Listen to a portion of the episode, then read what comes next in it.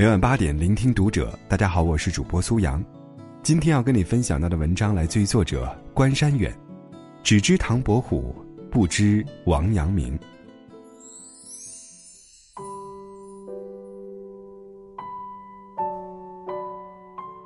唐伯虎和王阳明同处一个时代，从历史地位上来说，如果说王阳明是划过长夜的耀眼彗星，那么。唐伯虎只能算是流连于花花草草之间的一只寒萤，但后人眉飞色舞谈论更多的是风流才子唐伯虎，却少有人知道，天下还有一个王阳明。正所谓，古来圣贤皆寂寞，唯有饮者留其名。王阳明生于一四七二年，比唐伯虎小两岁，浙江余姚人，唐伯虎是江苏苏州人。两人少年时代就皆有才名，唐伯虎更被誉为神童，但两位江南才子却走向了完全不一样的人生道路。在那个年代，人生都被设计好了，科举入仕。唐伯虎对自己是颇有信心的，他天资聪颖，十六岁考中府试秀才第一名，轰动苏州城；二十九岁参加乡试，再获第一名。从此人称唐解元。一四九九年，二十八岁的王阳明在两次科考失利之后，第三次进京参加会试，发挥出色，榜上有名，赐二甲进士第七，从此走上仕途。同年参加会试的唐伯虎却被牵连进泄题案，深陷科场大狱。考生进京赶考，通过各种关系结识主考官，是当年的潜规则。但唐伯虎和与他同行的徐经却被举报了。为什么被举报？此二人过于张扬，俨然摆出此次大考非我莫属的派头，有才华有名气，却不懂低调，终被人抓住把柄。这正是唐伯虎此后郁郁不得志的关键原因：交友不慎，为人轻狂。当王阳明开始自己的官员生涯时，这场科场大案的处理结果也下来了，徐经、唐伯虎均遭削除市籍，发充县衙小吏使用。相比于唐伯虎，科场春风得意的王阳明却随即遭遇了更可怕的挫折。当时权倾一时的大太监刘瑾，大肆逮捕反对自己的大臣。时任正六品的兵部主事王阳明看不下去，上书要求释放这些正直的官员。但这封举报信落到刘瑾手上，刘瑾大怒，假传圣旨，结果王阳明被责四十丈，贬谪至贵州龙场当驿丞。王阳明拖着被打得血肉模糊的身体，在前往贵州的路上，又遇到了刘瑾派来的杀手。王阳明假装跳水自尽，最终躲过一劫。同样遭遇了人生的大起大落，唐伯虎的表现跟王阳明完全不一样。唐伯虎有一颗骄傲的心，他坚决不去干那个县衙小吏。唐伯虎归家后，夫妻反目，自己消极颓废，注视桃花坞以自娱，从此开始玩世不恭，游戏人生。王阳明有一颗强劲的心，既然被贬去贵州，那就去吧。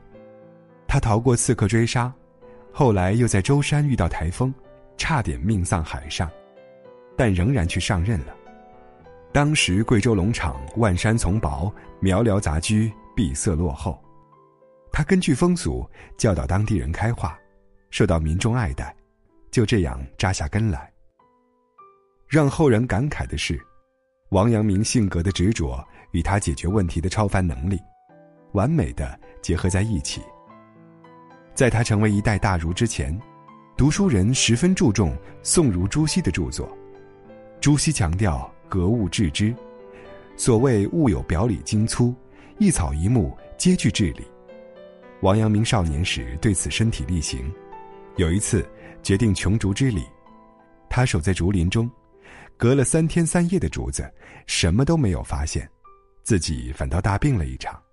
从此，王阳明对格物学说产生了怀疑，这就是中国哲学史上著名的守人格竹。同一时刻，在江南温柔乡里，唐伯虎过着狂放不羁的生活，酗酒、侠姬、卖画为生。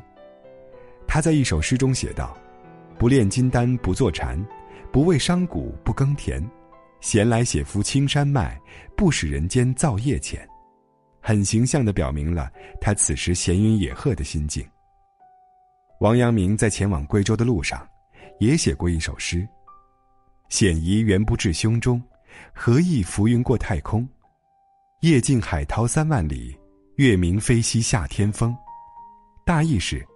我根本就不在乎是顺境还是逆境，所有这一切，都跟天空中的浮云一样，风一来就被吹走了。月夜，我在静静的大海上泛舟三万里，那种痛快的感觉，和我仗着锡杖乘着天风，从高山之巅疾驰而下的感觉一样。某一个晚上，在贵州龙场，习惯夜夜静坐深思的王阳明突然大悟。格物致知之道，高兴地跳了起来，把睡着的仆人都惊醒了，史称“龙场悟道”。何必事事格物，不如关注内心。王阳明心学理论的核心是知行合一，以致良知。他曾对弟子说：“人胸中各有个圣人，只自信不及，都自埋倒了。强大的内心。”能够使一个人完成不可能完成的任务，直到成为圣贤。在当时崇尚空谈的团团迷雾之下，王阳明的学说如同黑暗中熊熊燃烧的火炬，散发着穿透力极强的光芒。人生的大磨难，别人强加的羞辱，却成了王阳明成为圣贤的最后一道淬火的工序。王阳明自小学习骑射，精通兵法。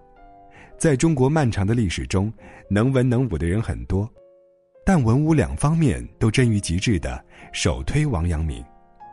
他不是一个纸上谈兵的人，他的心学强调人的主观能动性，他同样主动作为，将学问在事业上充分表现出来。王阳明在军事上最令人称颂的是，他用几十天时间，平定了宁王朱宸濠策划了很多年的叛乱。当时，王阳明以左迁都御史巡抚南干，宁王叛乱声势惊人，成席卷之势。王阳明手中无兵，却临危不乱。他一方面在袁州（今江西宜春）聚集各府县士兵，征调军粮，制造兵械船只；另一方面，假装传檄各地至江西秦王，在南昌到处张贴假檄文，以迷惑朱宸濠。为争取时间集结军队，他写蜡书让朱宸濠的伪相李世石、刘养正劝宁王发兵攻打南京，却又故意泄露给宁王。此时，李刘二人果然劝朱宸濠进兵南京，但朱宸濠大疑，按兵不动。过了十多天，秦王兵未至，朱宸濠才发觉被骗，带兵攻下九江、南康，随即攻打安庆受挫。此时。王阳明大军已集结完毕，朱宸濠精锐兵力都前往安庆，留守南昌的兵力空虚。王阳明率兵攻打南昌，朱宸濠回兵救南昌，最终双方在鄱阳湖决战。经过三天的激战，宁王战败被俘。这一役，足见王阳明的用兵之道神出鬼没。他带兵打过很多仗，无一不取得辉煌战绩。历史上评论，王阳明用兵诡异独断，素有狡诈专兵之名。当然，这源于他强大的自信心。其实，此刻王阳明和唐伯虎的命运差一点就发生交织。宁王起事前，到处招募贤才，用重金将唐伯虎征聘过去。不过，唐伯虎虽然纵情酒色，但还算一个聪明人。发觉宁王叛乱阴谋后。他佯装疯癫，而且装得很像，甚至在街上裸奔。宁王一看这人废了，放掉算了。唐伯虎因此躲过王阳明的雷霆之击，捡回一条命来。这一年，唐伯虎不到五十岁，他的心仍然很热。放浪形骸不过是寻到机会之前的表现。唐伯虎的晚年穷困潦倒，五十四岁的他。临终时写下绝笔诗：“生在阳间有散场，死归地府又何妨？阳间地府俱相似，只当漂流在异乡。六年后的一五二九年，王阳明病逝，他的遗言是：“此心光明，亦复何言？”这，就是不同的人生。